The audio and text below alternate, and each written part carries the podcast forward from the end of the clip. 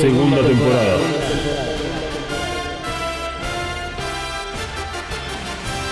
The Reveal Series.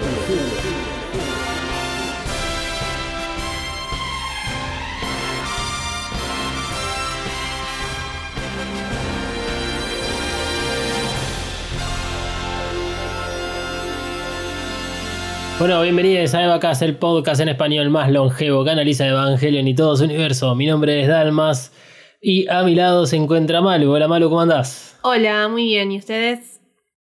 Excelentísimamente mal. Del otro lado y ya con internet y conexión eh, de 10 megas directos a su computadora está Emanuel. ¿Cómo andás, Emma? ¡Feliz jueves! Feliz jueves. Sí, estamos, ya ya llevamos casi un mes grabando los jueves, así que podremos llegar a decir de que vamos a grabar de ahora en más sobre el pucho los jueves solamente porque es el día de Asuka. Eh, hoy damos por concluido el análisis de Profesional, un documental sobre Hideaki Anno. Y ya que en el último episodio, Emanuel, no estuviste presente, te voy a consultar si pudiste ver el documental completo al final. Sí, sí, sí, lo pude ver.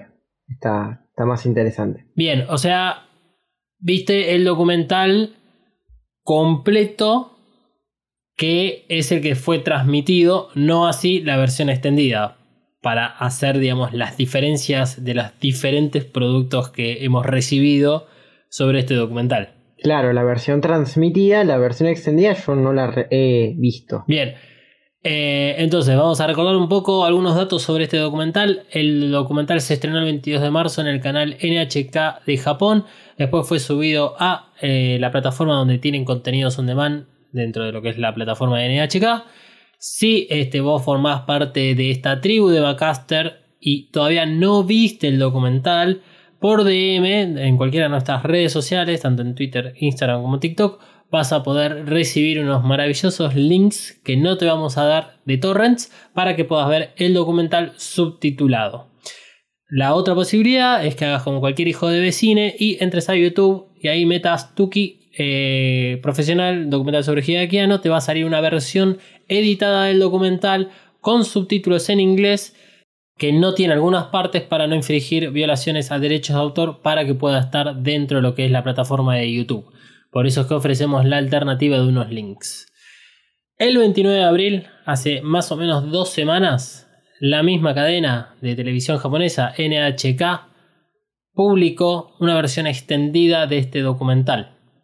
Y en el episodio de hoy yo me lo morfé entero, vi la versión extendida del documental y la idea es que le vamos a traer todo este material nuevo en el episodio de hoy. Pero antes, quédate hasta el final del episodio de hoy de Evacas porque tiramos una bomba terrible para el futuro de este podcast. Por lo tanto, Misato, descorchate un vino que vino Hideaki a cenar y arrancamos. Evacas cuenta con el apoyo de Coven Studio. Coven Studio. Maquillaje y nail art para todos.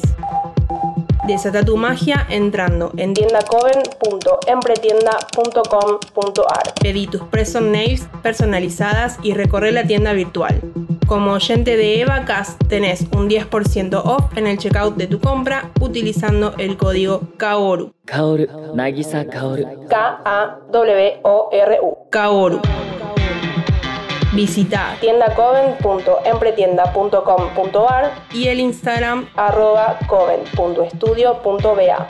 Coven Studio, Made in Hell. La promoción no incluye envío, válida para Argentina. El podcast no termina acá. Seguí a Evacast, En Instagram y Twitter. arroba Evacast-pod. Bueno, yo vi la versión extendida del documental que fue transmitida por NHK el 29 de abril. La verdad, no tenía esperanzas de encontrarlo. Sin embargo, después de hacer el episodio anterior, conecté ahí, pum, mi modem de 128 kilobits por segundo a la computadora y me metí en ese universo llamado Internet. O sea, ¿dónde más voy a poder buscar un documental que fue emitido en Japón. Y después de navegar literalmente dos minutos encontré el documental en la misma página de Torrent donde está alojada la versión que analizamos en el, en el capítulo anterior. Dos horas después de haber este, encontrado el documental, este, Cristian Oir por DM nos pasa el link, el mismo link que bajé. Este, así que ya saben, gente, que si necesitan encontrar algo en las profundidades de la internet, pueden eh, llamarlo a Cristian, que seguro los va a ayudar.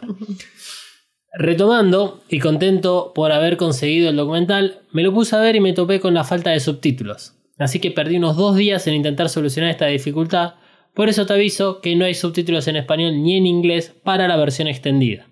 Por ahora. Sí, por ahora, obviamente. O sea, hay que esperar a que aprendamos japonés Claro. y este, hagamos las traducciones. no sabía con qué me iba a encontrar en la versión extendida.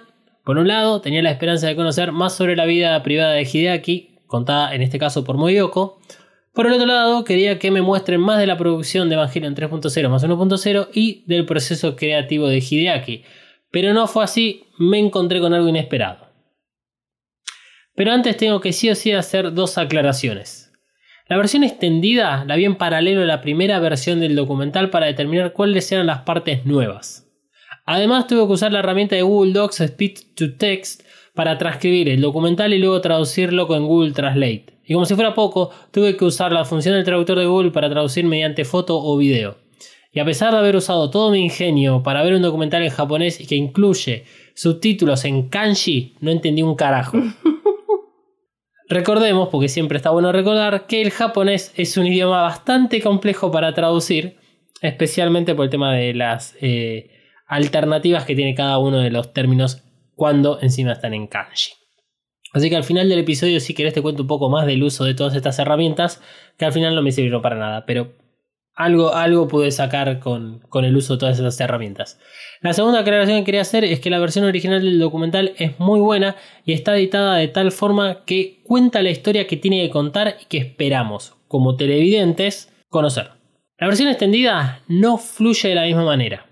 Sin embargo, es muy buen ejercicio para ver ambas versiones para entender el poder de la comunicación audiovisual y el uso de un narrador y la música para establecer climas. Entonces, ¿qué tiene el documental de inesperado? Tiene varios testimonios de personas que ni figuran en la versión original, o sea, testimonio de colaboradores, empleados y ex compañeros de universidad de Hideaki. Hay más momentos íntimos de él, algunos ocurren dentro de un auto y otros dentro de un restaurante. Vamos de a poco, ya vamos a llegar a algunas partes entretenidas. Por lo tanto, la versión extendida no está compuesta solo de escenas completas que fueron editadas y llegaron a la versión final. Todo lo contrario. O sea, vamos a poner un ejemplo tal vez un poco más concreto, porque tal vez ustedes no vean la versión extendida del documental y se les sería dificultoso entender este ejemplo. El caso más claro que se me ocurre en este momento es El Señor de los Anillos. La versión extendida del Señor de los Anillos es impresionante. Es de la mejor de todas las películas que van a poder ver en su fucking vida. Y hay algunas partes que sacaron de la versión final que la verdad que cuando las ves decís, sí, está bien que la hayan sacado. No está mal. Y aquellas que notás, que son la- las agregadas, que forman parte del Director Cuts, están sumadas a ya escenas existentes. O sea, es una continuación de una escena o es algo que estaba en el medio y que si lo sacaron no pasaba nada. Sí. No es, no es el caso con este documental. Justamente ese no es el caso. Eh, hay- es, es otra construcción. La versión extendida tiene otra cronología. Es mucho más lineal y no tiene momentos de tensión tan claros. Es más parecida eh, la versión extendida a la realidad porque no tiene un narrador que te guíe en esta acción o que te prepare para lo que estás a punto de ver. O sea, por, por darte un ejemplo de la versión que salió en, el 22 de marzo. O sea, la- lo que yo denomino como la versión original del documental. Eh, está construido de cierta forma para que a mediados del documental empiece toda esta tensión de que no van a cumplir con los tiempos, de que Hideaki está empezando otra vez a tener cientos pensamientos negativos y que empieza a dudar de sí mismo y que los compañeros de trabajo de sus empleados parecen que no hacen las cosas que tendrían que hacer y todo eso. Eso es una construcción narrativa. Y la versión extendida se aleja un poco de eso. De todas formas, vemos igual lo que sucede. O sea, no es que no haya ocurrido que no iban a cumplir los tiempos o que los empleados no estaban tan conformes con las decisiones de Ano. Ocurre igual. Lo que pasa es que los niveles de tensión que se manejan son diferentes. No hay una música que te esté tensionando para que vos pienses de que acá está pasando algo malo. Otro distintivo de esta versión y de la intimidad que muestra de Hideaki se ven en los, en los hábitos alimenticios, ya que muestran cómo separa la comida y cómo además le saca todas esas cosas que no le gusta y come. Y no come.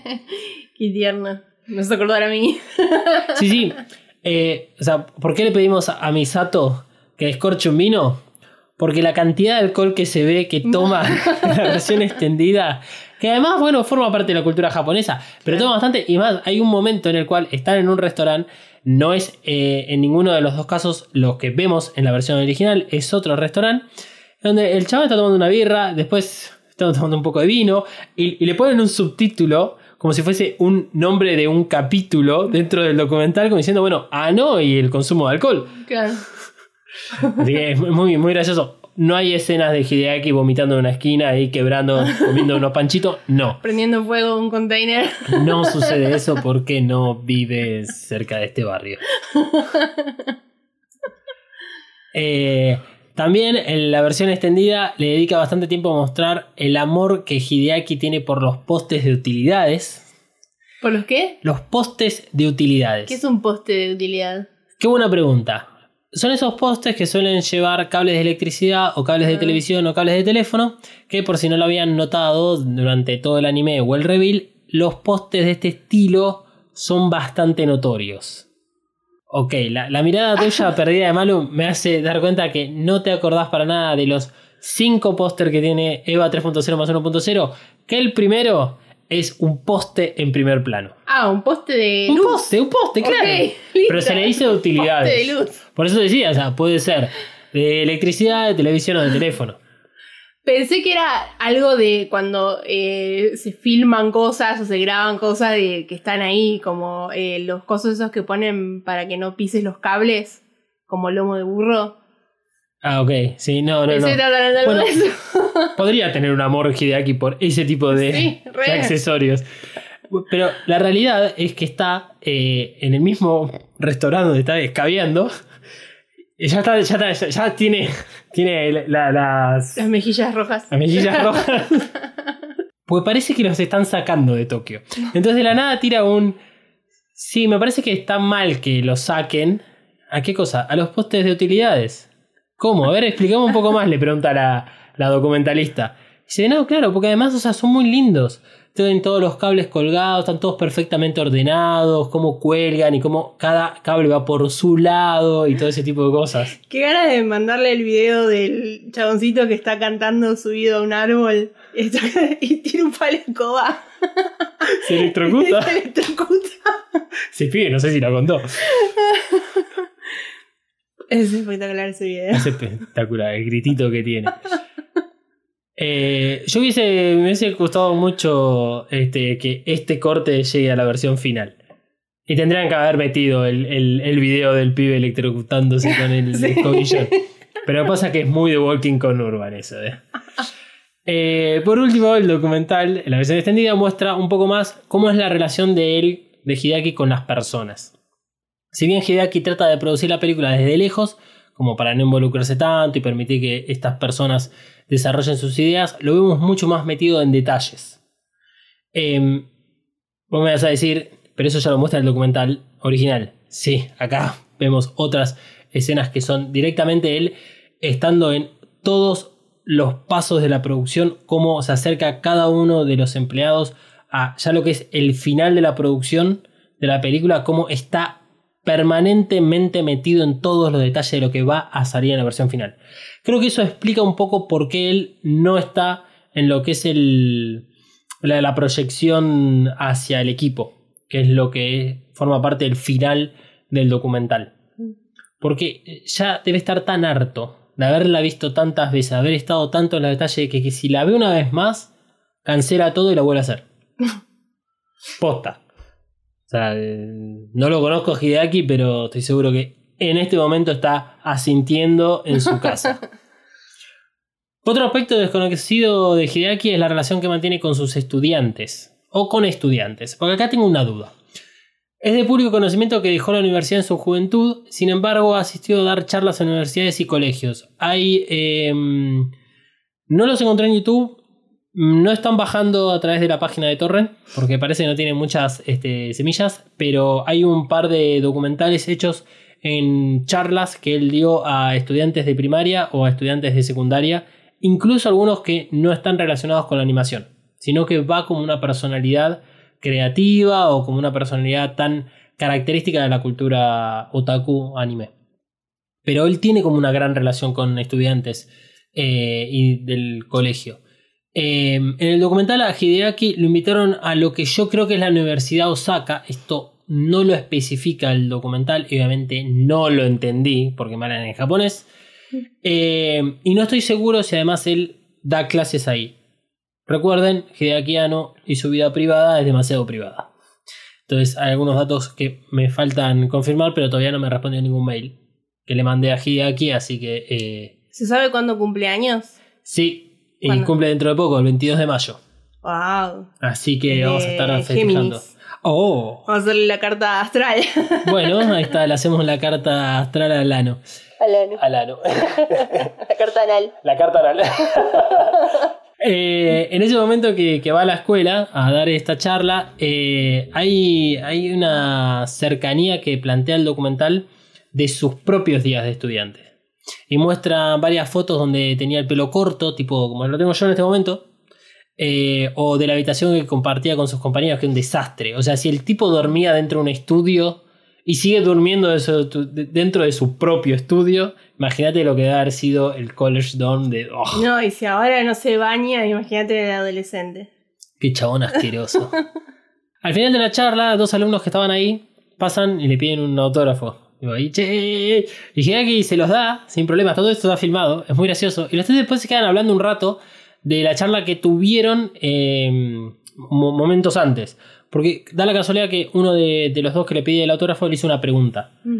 Eh, no voy a hablar sobre la pregunta porque tengo muchísimo miedo de embarrarla porque no entendí bien de qué hablaban. Estaban hablando acerca de sueños y deseos.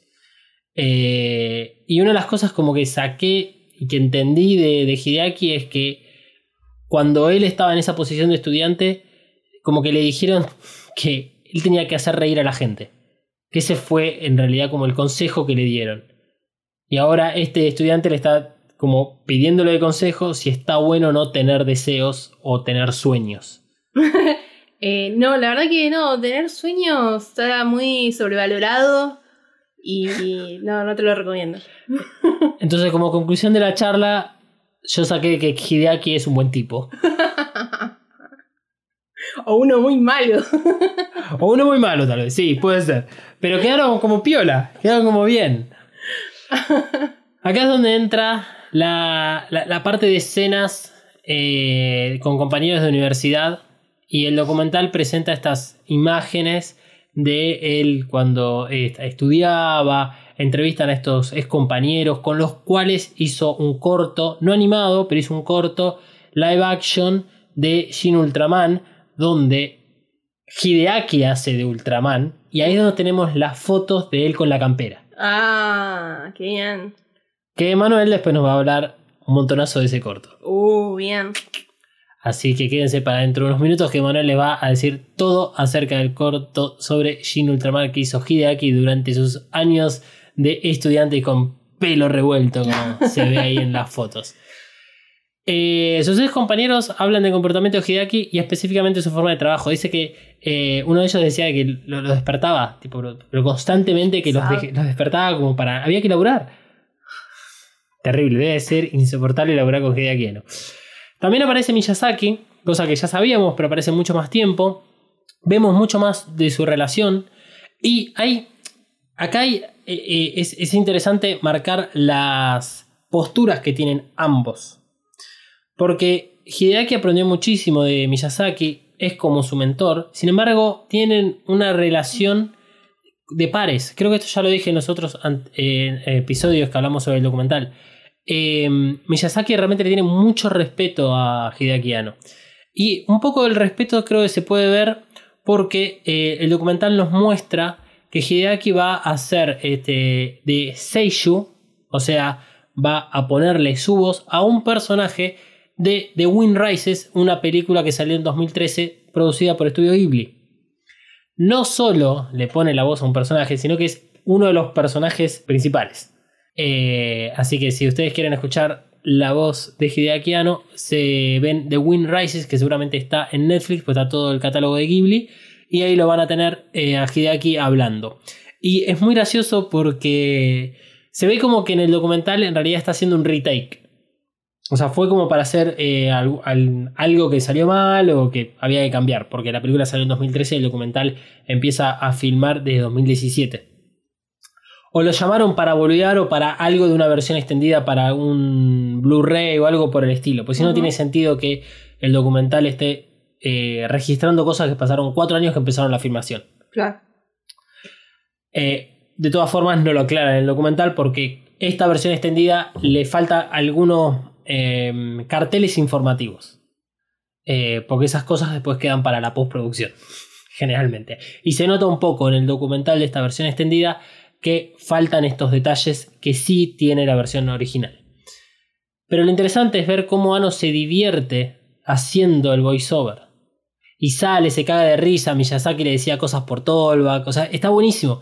Y una de las imágenes que usamos para el cover del, del episodio, si no me equivoco, es para el cover del episodio número 2, o sea, la parte 2 del análisis del documental, es en el que están ellos dos y eh, Hideaki le dice, eh, está, está subtitulado eso en inglés, eh, le dice que, que no le puede decir que no a Miyazaki. Mm, No, no me acuerdo ahora cómo es bien la frase, pero es como, lo que vos me pidas siempre te lo voy a dar. claro, no cosa- resistir. Exactamente. Eh, pero bueno, así que esas son de las cosas entretenidas que tiene el documental que quedaron afuera, que hubiesen estado re piola para ver, pero obviamente el documental no, no hace hincapié exclusivamente en la vida de Hideaki Anno, sino que hace también este, mucho hincapié en lo que es la producción de Evangelion 3.0 más 1.0, y es acá cuando viene lo bueno. Porque tenemos muchísimo material sobre la producción, que tiene que ver con el world building. Por lo tanto, yo te voy a recomendar fuertemente que no veas esta versión, la, la extendida, si no querés spoilearte. Eh, lo, que, lo que vemos, digamos, en pantalla tiene que ver con una maqueta de una escena muy en particular de la cuarta película, que eh, creo que ya todos vimos partecitas de eso. En el documental original, cuando hablaban de una serie de túneles, tiene que ver con esta escena. Cuando eh, empezaron a salir las primeras imágenes oficiales de la cuarta película, eh, algunas tienen que ver con esta escena. La, el póster de Bible All of Evangelion, que es el de las vías de tren, tiene aparentemente que ver con esta escena. Porque es una maqueta construida en la escala de 1.45, todo en madera, en donde se ve como una estación de trenes, muchas vías que van y vienen, muy similar a lo que está en el póster, y eh, toda una construcción alrededor de esta estación, con casas, con montañas, eh, algunas casas de dos pisos, otras de un piso, eh, construcciones que hay hechas por ahí, incluso ahí está el detalle de haber baños químicos. O sea, es increíble el nivel de detalle que le pusieron a esta maqueta. Cuando Hideaki Anno llega al lugar donde está armada, que no es en el estudio Cara, sino que digamos, está en otro de los eh, establecimientos que tienen ellos, se pone a ordenar las casas y objetos random y muchos postes de utilidades para que queden reales. Porque lo que busca es con esta maqueta que represente la realidad. La cantidad de postes que están hechos con ese sistema, viste, de, de corte en madera que quedan los bordes negros, pues es como un corte de láser, Sí. deben ser 200, 300 postes. Y está todo el tiempo acomodándolos. Qué pesado. Así está dos días. Durante el primer día mira la maqueta por primera vez y le da indicaciones a quienes la armaron para hacer ciertos cambios. Entonces llega el día siguiente y le dicen, ya están todos los cambios que vos dijiste, ya están todos hechos. Entonces se ponen a modificar otra vez la maqueta y este... Como que no lo hace de molesto. O sea, es re molesto. Pero quiere representar esta cuestión de la realidad. Eh, no, no está escrito en el documental si representa o no a la ciudad de V, pero cuando- desde que salió el póster, eh, hay muchas re- referencias a una estación cercana a donde él vivía cuando era chico. Entonces es muy probable de que él lo que está buscando es transmitir esa realidad de lo que es esa ciudad, de lo que fue su infancia, para la película. Además de todo esto, Hideaki se pone en director con el celular en la mano y saca, viste, fotos de diferentes ángulos, acomoda cositas para que todo se vea con esta cuestión de que sea todo más real, hasta incluso se para arriba de la maqueta a lo Godzilla y la empieza a recorrer y mirar desde arriba. Cómo se ve todo. Y con esto de, de tomar fotos desde el celular, lo que hace es ubicar ciertos objetos de que si la cámara estuviese posicionada de esa forma, cómo se verían y que no haya, por ejemplo, agujeros o cosas extrañas. Es muy particular el trabajo que hace respecto a- al armado de esta maqueta. Al terminar, agradece al equipo y se dispone a irse. Viste que lo que vos hablabas la otra vez acerca de si tu jefe te dice estás haciendo algo mal, es porque estás haciendo las cosas muy mal. Pero que nunca te va a decir cuando la estás haciendo bien. Excepto al final, cuando el trabajo está terminado, que está como ese agradecimiento a nivel político. Es como más. eh, Sí, protocolar. eso, protocolar. Sí. Bueno, eso lo hace cinco veces. Porque después de que agradece, cambia un par de cosas más. Se le ríen, se le cagan de risa en la cara. O sea, el chabón incluso dice: Bueno, ya sé, van cinco. Este, arigato. Y ahí se va la mierda. O sea, cinco veces lo hace. Sí, es, es un hinchabolas, obvio. Sí, obsesivo. Un trastorno. Tranca ahí. Sí. Psi- Psiquiatrita, boom. También nos muestran eh, un momento de quiebre que concluye con la reescritura de la parte A. Eh, esto es. Esto quedó afuera, esta, esta escena quedó afuera, obviamente, por eso te la estoy contando. Pero tiene que ver con una de las. eh, una de las etapas que cumplen todas las producciones audiovisuales. Hay un momento en el cual es necesario hacer un feedback. Se agarra un focus group, se lo mete dentro de una sala, le muestran lo que está producido hasta el momento y se ven las reacciones. Acá lo hacen con personas que trabajan dentro de este videocara, que tiene que ver para que no haya filtraciones y todo eso. Y porque eh, la pro- ¿Cuál es la diferencia entre una live action con una producción animada? Es que toda la etapa de animación requiere mucho tiempo y este, no vas a rehacer algo que ya animaste. Entonces eh, hay indicaciones. O ponen bocetos o ponen directamente una imagen estática con un par de flechas aclarando cómo va a ser el movimiento o la acción. Con esos datos es que este focus group dijo, che, la verdad como que no me entusiasmé tanto. Por eso es que reescribe Ano la, la, parte A, que era lo que estaba a cargo Surumaki.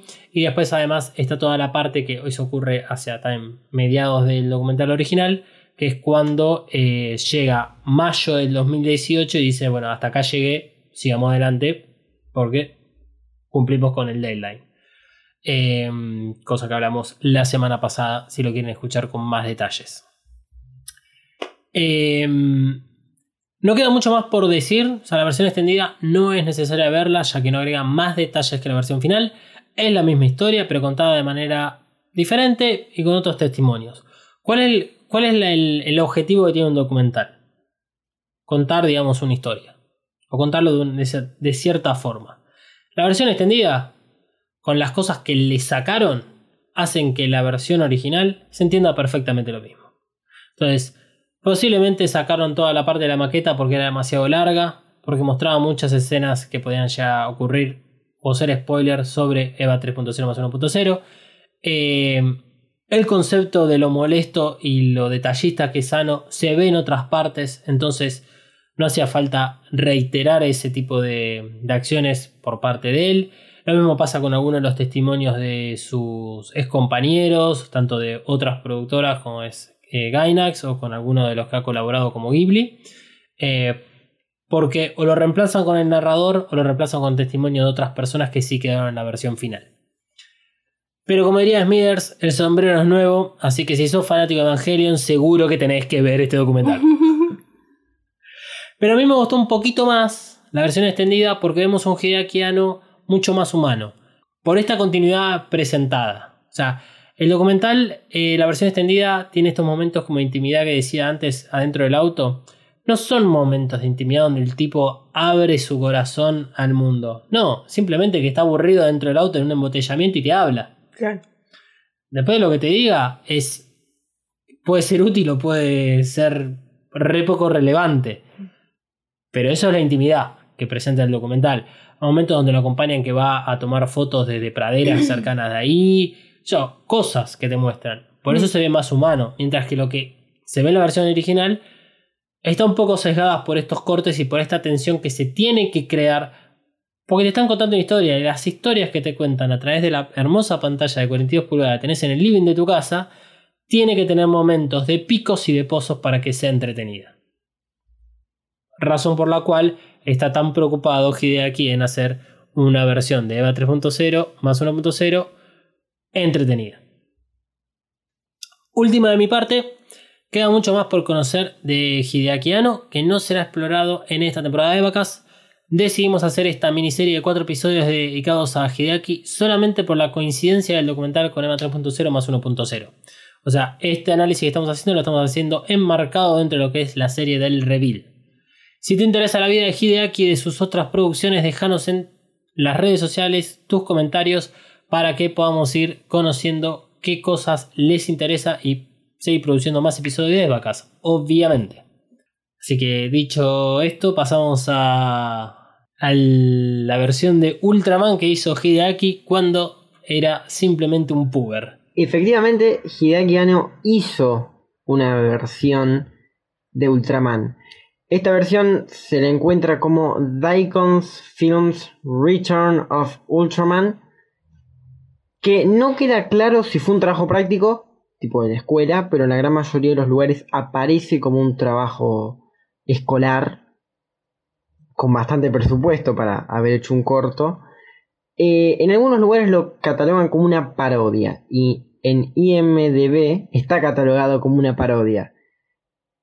Parodia que tiene un 6,9 de 10 con 21 votos en IMDB. Que va bastante bien, igual. Está muy bien, sí. Sí, está muy bien. Dirigida por Hideaki Anno, escrito por Toshio Okada, que es uno de los creadores de Gainax. Protagonizada por Hideaki Anno y Yasuhiro Takeda, que, eh, bueno, trabajó en otros animes con Hideaki Anno, como por ejemplo en Tengen Toppa Gurren Lagann. En general es un corto divertido. Se nota la falta de presupuesto, o sea, se nota que está hecho cuando Hideaki Anno tenía 23 años y si cuando hizo Evangelion no tenía presupuesto, mucho menos lo tenía para hacer el cosito Ultraman. Todo el presupuesto está en la batalla final, donde hay una ciudad o parte de una ciudad hecha todo en una maqueta a escala. Eh, y ahí está Hideaki Anno rompiendo toda la maqueta. Literalmente. Contra una especie de monstruito. Está peleándose con algo parecido a Godzilla, pero que no es un Godzilla. El resto de la historia es muy similar a una historia de este tipo de monstruitos. Tienen un nombre que creo que son Kaijus. Que es, bueno, alguien encuentra un monstruito, le tiran con todo lo que tienen y después saca, sale Ultraman, que es como súper poderoso, y le gana. Ese es el resumen de la historia. Lo más interesante para mí de esto es que existen las figuras de Hideaki Anno vestido de esa manera. Ahí tenemos la confirmación de lo que estábamos hablando el episodio pasado, que dijimos con Malo que queríamos una figura de. Hideaki con el con la campera de Ultraman, Sí. así que existen, qué bueno. La o sea, debo confesar que es un poco un crash que tengo con Hideaki Anno joven vestido de Ultraman. Nunca lo imaginé. Pero la quiero. Lo, lo- mencionan, perdona que te interrumpa Manuel, pero lo Sí. mencionan en tanto la versión extendida como en la original del documental, mencionan eso de la sonrisa encantadora de Ano y eh, es cierto, sonrisa encantadora de Ano. Ay, qué increíble. Es cierto que cuando era joven hay un par de fotos de él eh, sonriendo y es un. Esa foto con la campera y el pelo así, te digo que se me robó el corazón un poco. Un poco, sí. Perdón, continúa, Manuel. Acá tenés, Se está sacando la camisa perdón. el host, quiero decir. tenés dos, dos adolescentes de 4 años que se ríen con cuestiones del ano y que además están calientes con un viejo de 60 años. Joven, yo versión joven, perdón. Sí, bueno. Un poco igual, un poco igual. Sí, porque el resto de los viejos de japoneses son horribles. Sí, son un asco. Bueno, Hideaki también. Sí, sigamos, Manuel. Bien, y Hideaki Anno, como dije, grabó esto a sus 23 años, época en la cual no tenía su particular barba. Eso lo hace muy desagradable a Hideaki, es verdad. Yo he tenido ese tipo de barba y es muy desagradable. Estas figuras existen, eh, fueron creadas como una edición limitada por una corporación de juguetes llamada Mediacom Toy Corporation. Eh, bueno, ya como es edición limitada no están a la venta, pero se las puede conseguir de gente que las haya comprado en 2006. Ah, ok, no son tan viejas. O sea que en 3D, en una impresora 3D la podríamos hacer tranquilamente. Sí, sí, sí, la, se podría tratar de hacer. Qué manera de piratear cosas, eh, la nuestra. Principalmente ese es el corto. Eh, si ustedes buscan en internet imágenes, van a ver imágenes muy divertidas de Hideaki Anno. Y la parte más divertida es él peleando con el monstruo, que claramente es una persona disfrazada. Eh, creo que es la vez donde más ejercicio físico le hemos visto hacer a Hideaki Anno. y después viene el inicio del documental donde le está subiendo las escaleras, corriendo un poquito. Sí, no mucho. Bastante arriesgado lo que hace al inicio del documental. Porque va con el celular en la mano, así que se podía haber ido muerto y no nos teníamos película. Bueno, ah, porque tenemos película, ¿eh? Ah, es verdad. Eh, tengo una consulta sobre el corto de, mm, de Shin Ultraman. Eh, yo no lo vi, o sea, vi estas escenas que son más o menos clásicas. Eh, eh, incluso la versión extendida del documental muestra un poco más de escenas de esa, ese corto. Eh, ¿Cuánto dura? La versión que yo vi dura 27 minutos y medio. A la mierda. y no me dio la impresión de que estuviera recortado. Ok. Incluso no dice nada, lo, está en YouTube. Después creo que vamos a estar pasando el link. Pero aún así ponen Hideakis Anos Ultraman y les va a salir. Tiene subtítulos en inglés, pero es media horita. Y Hideaki Anno sale eh, más o menos los últimos 15-10 minutos nada más. Ah, bueno. Bueno, eh, igual sí, se lo vamos a estar compartiendo para que lo puedan ver. Este, y seguramente lo vamos a estar agregando al listado de videos que tenemos relacionados a, a EVA 3.0 más 1.0. Em, es interesante lo que dice Manuel respecto a que el monstruo tiene sus similitudes con Godzilla. Recuerden que Hideaki Anno es súper fanático de, de Godzilla y también es súper fanático de Ultraman. Así que ah, yo me animaría a decir de que es un proyecto escolar. Ese corto tiene toda la pinta porque me da la impresión que no, no tendrían la capacidad económica como para sostener ese corto. A pesar de que no lo vi, pero las escenas que vi que son de la batalla final tienen la producción que tendría cualquier cosa amateur, pero claramente tenían cámaras para filmarlo. O sea, la capacidad de hacer una maqueta no en tamaño real, sino para que esté a escala y que tanto Hideaki como el personaje interpretado por alguno de sus compañeros que hace de monstruo eh, representen como sean gigantes dentro de esta ciudad. O sea, hay algún nivel de producción. Claro. Eh, eso me parece rescatable y también me parece interesante para entender un poco a Hideaki por dónde es que a él le va la... No sé si es el flow, como dirían las señoras grandes para hacerse las jóvenes, eh, o si, si es un poco lo que realmente... lo que más le gusta.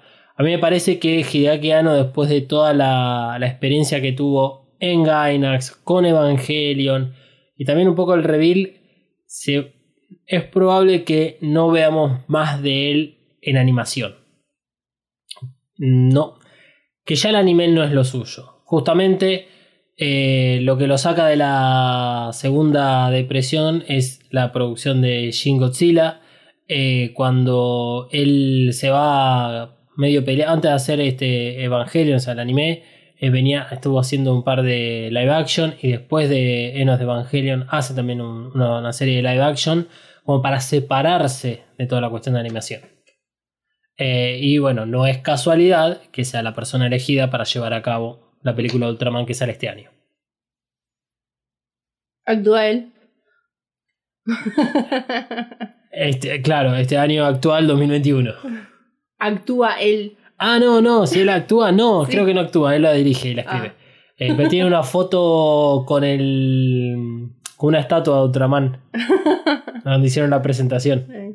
¿Algo más que de- de- para destacar sobre el corto de Shin Ultraman? Lo único a destacar es el nivel de importancia que se le dio a un par de anteojos. ¿Cómo? Al parecer, por lo que entendí, para convertirse a Ultraman, eh, el protagonista que no es Hideaki Anno solo actúa cuando este, esta personita está transformada en Ultraman, se tiene que poner unos anteojos. Y es muy interesante porque hay muchos planos de los anteojos por acá, los anteojos por allá. Qué hermoso. Y es, hay planos hasta similares a los que hay en Evangelion con Rey y los anteojos. Seguramente alguien va a estar escuchando esto y diciendo, dale forros, no vieron Ultraman, los anteojos deben servir para tal cosa. Bueno, no, no vimos Ultraman. Estamos haciendo esa aclaración. Eh, bueno, entonces, le vamos a estar compartiendo el corto de Shin Ultraman hecho por Hideaki Anno para que lo puedan ver, reírse un rato y descubrir todavía muchas más cosas sobre este personaje tan peculiar que nos ha dado Neon Genesis Evangelion. Evacast, segunda temporada de Reveal Series. Bueno, con esto damos por terminado eh, esta miniserie de cuatro episodios dedicados a Hideaki Anno que lo vimos a través del documental de NHK llamado Profesional, un documental sobre Hideaki Anno. Por lo tanto, si eh, querés ver el documental, cualquiera de todas las versiones, se comunican a través de los mensajes privados de sus redes sociales favoritas, de donde sigan a, a Evacas y los vamos a ayudar para que lo puedan ver.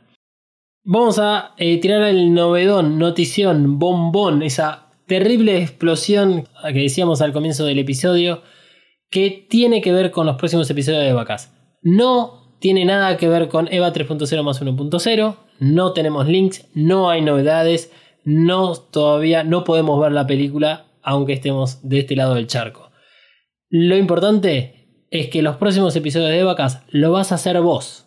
Así que estate muy atento a las redes sociales en la semana porque vos vas a cumplir un rol fundamental para el próximo episodio. Seguinos en las redes sociales para enterarte cómo participar de esta propuesta que les trajimos hoy en este episodio. Si estás escuchando este episodio eh, a destiempo, digamos, eh, por lo menos el 30 de mayo, llegate tarde. Claro. Esto es una de las cosas que tiene, por eso es que lo, lo que es la promoción de esta novedad que acabamos de dar, la vamos a hacer a través de las redes sociales porque el podcast es atemporal. Así que, si querés putearme por esta decisión que acabo de tomar, lo puedes hacer en arroba dalmas-ndg, tanto en Twitter, Instagram como en TikTok. Eh, a mí me pueden encontrar en eh, Coven Studio BA en Twitter, TikTok, Instagram y donde quieran. Y a mí me pueden encontrar como arroba katsuragi399 en Instagram y en Twitter y me pueden putear por no utilizar las redes sociales. Exacto. Y lo bueno es que no te va a responder. sí. No es que te gostea. Claro, porque pueden ir a descargar cualquier cosa que tengan en el Instagram de Emma. Total, no los va a leer. Te- Tenés que ponerte eso en, en la descripción de las bios, tipo, pon lo que quieras, total, no lo voy a leer. Síganos en las redes sociales de Evacas para enterarse cómo participar del próximo episodio. Y será hasta la semana que viene. ¿Todavía no te suscribiste a Evacas? Ay, bueno, no es para tanto. Primero lo primero, redes sociales. Te tiro la primera. ¿Listo? En Twitter. Arroba evacast-pod. Atención que ahí va la otra, ¿eh? En Instagram. Arroba.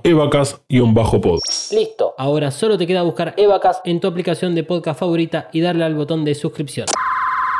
Con este pequeño gesto nos ayudas un montón para seguir ofreciendo podcast de calidad. Evacas cuenta con el apoyo de Coven Studio. Coven Studio, maquillaje y nail art para todos.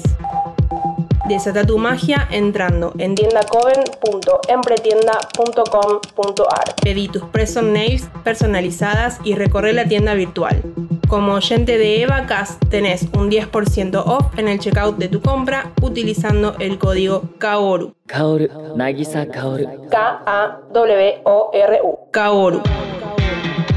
Visita tiendacoven.empretienda.com.ar y el Instagram arroba coven.estudio.ba. Coven Studio, Made in Hell. La promoción no incluye envío, válida para Argentina.